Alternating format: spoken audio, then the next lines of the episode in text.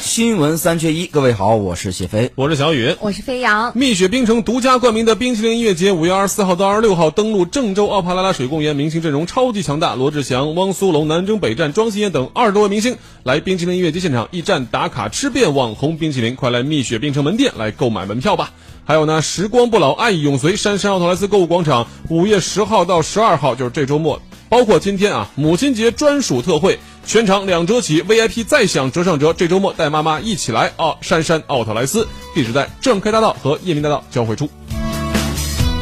看朋友这个昌昌，他就发这个微信说了，他说：“哎呦，久违了飞扬老师。”他说：“谢与杨再次集合，这个组合是高智商组合。”妈呀主要是主要是夸二位啊，就是因为有女生的出现，为什么又往颜值上拉一 拉呢？主要是我们俩拖后腿没有没有，你们拉升了就是智商组这个标签的定位啊！还有朋友问，买车找飞扬栏目换时间了吗？来，飞扬说一下咱们的时间。啊。如果想要在买车上方面获得我们的帮助啊，其实现在发买车或者说发飞扬，我们有一个就是呃各个主持人不都有咱们这个微信社群嘛？对对对对进入到群落当中，我们是全天可以来提供服务的。有的时候哎二维码会过期，到时候飞扬你关注一下。我们更新过了嗯更新过了对是吧？对我就没有更新，为什么呢？我那群人少，所以好说歹说他们都不高智商组给我更新，说你没有必要 更新。哎，你看这个这个飞扬这个节目，就是已经是不再是说哪几点的节目了，而是全天给大家来服务。对主，要是大家需求多。对，最近确实是买车的好时候。对对对这个很多人呢，现在都在说这个国六一上，然后国五就会便宜，所以很多人呢是等着这个嗯抄底的一个好机会。当然，飞扬也说了，说这个也是看你具体的品牌、具体车型吧，对这个也不能一概而论。是呃，但是呢，这个最近呢，就是我们刚才还在谈，你国六上了以后呢，你很多这个不符合国六的这个车，你恐怕这个时候怎么办呢？你看，最据这个什么乘联会。就是乘用车联合会吧，对统计数据，截止到一九年的四月二十五号，共有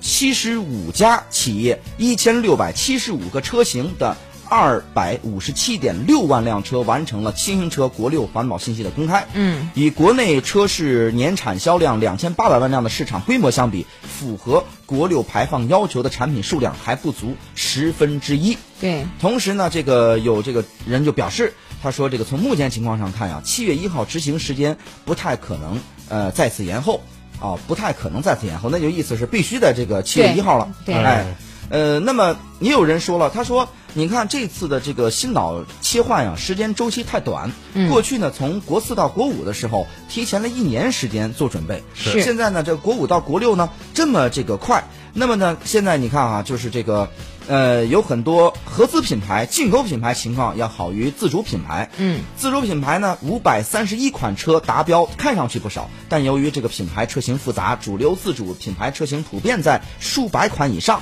数量规模相对较大，所以达标的这个总占比啊，可能也就是不太行。那么在这种情况下呢，哎，我们现在就问题来了，那么自主品牌到底怎么办？就是从目前来看，它达这个国六标的这个标准的比例啊，过低。对。那么对咱们国家会不会对他们放 放宽放宽点儿这个要求？从目前来看，那市你场的企业价你格不还能是就是一样的嘛。我画一条线，我嗯不能说你是某一个品牌我就怎么样，因为你如果一旦这个口一松的话，那各种问题都会出来，对吧？你会以各种困难来提出说，哎，我可不可以缓一缓？所以说也是为了杜绝这个现象，但是确实是给很多车企巨大的压力。那我刚刚说到合资品牌不是那个东风日产好一些吗？嗯自主品牌里面可能长安，因为长安能够达到国六的这个标准的车辆的占比，相对是在自主品牌里面算高的，包括像华晨宝马。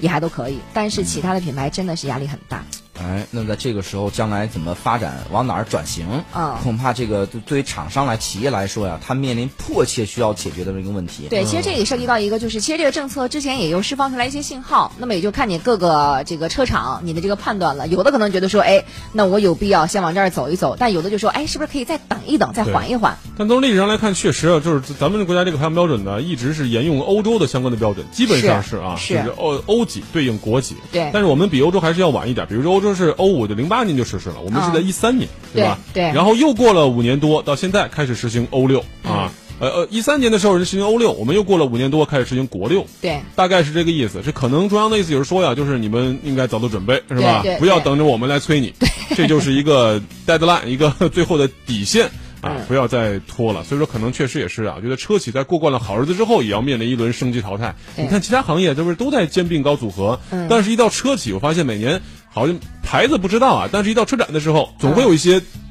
国产品牌给我们一些惊喜，是吧？原来还有这种品牌，是不是？嗯对包括这个这个陆风和这个路虎之间的这个较量啊，嗯我真的觉得啊，可能汽车品牌也到了一个大规模这个怎么说呢？呃，就重合并新起来哎重组的时候了。其实我们都觉得国六已经很严了，但嗯是从这个就是汽车尾气的漂呃排放标准来讲哈，国际上有有欧洲的、有欧标的、美标的、日标的。嗯其实在这个大的系统之下，欧标的还相对是松的。哦，美标和日标更严。对，哎，所以呢，这次也有人说，他说实际上是那些欧洲车外资品牌，他们呢早就已经执行这个标准了。那么这个它它跟咱们新政策呢是这个顺利过渡，但是这个坑了就是不是坑了，就是反正管严了就是国产品牌了。对，对，最近江淮汽车也爆出一个问题啊，就是这个对污染控制装置以次充好，是不是？对，这堪称中国的排放门事件，也又不知道或者会说造成什么样的是处，罚。又或者说是我们的这个汽车品牌啊，某种程度上，就像小雨说的，为什么隔一段时间有一些不知道的新品牌出来，嗯大家看中了这块肥肉都想进来，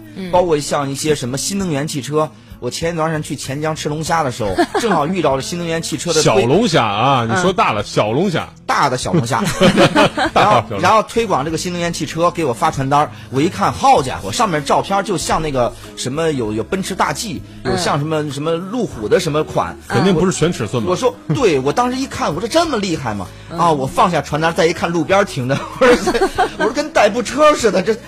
图片不代表实际产品。对，对他对他对这新能源汽车建的就是跟那小孩玩具似的，我跟你一型儿，但是比那里要要缩小好几款。嗯我说你这就是你这种品牌，你你死不死？关键还是要保证大家的安全和这个使用的质量和体验。对，因吧为嗯新能源这个事儿本身它也有点招黑体质，像特斯拉未来前段时间都说它自燃的一些现象对对对什么的爆炸啊、了它有点招黑体质，对。嗯哎，所以呢，就是说这国产品牌啊，要想着怎么要建这个百年品牌，而不嗯是说眼前哪个东西、哪个产业得利。过去的房地产的这个很多资金，现在流向了汽车产业。对嗯那么看哪儿赚钱，你流向哪儿。恒大不就造汽车了吗？对，恒大在造汽车，所以嗯从这个角度来讲，我双手支持咱们国家的这个各项，不是针对汽车的这个产业的这各项规 定， 你啥事儿你不支持？都支持。这都支我觉得持。还要跟大家提个醒啊，很多人也问说，我这车到底是国几的标准？比较简单的一个办法就是有一个那个环保检验标志，嗯你把它就是翻到那个一般绿色的嘛，哎挡到这个背面，它有印的有这个排放标准，就哦你，大查家那没个注就意知道看过了。啊，大家对好好看一下。对，嗯，好，今天节目呢，这个飞扬给我们科普了好多东西了。广告之后我们继续，好吧？ Baby, if I could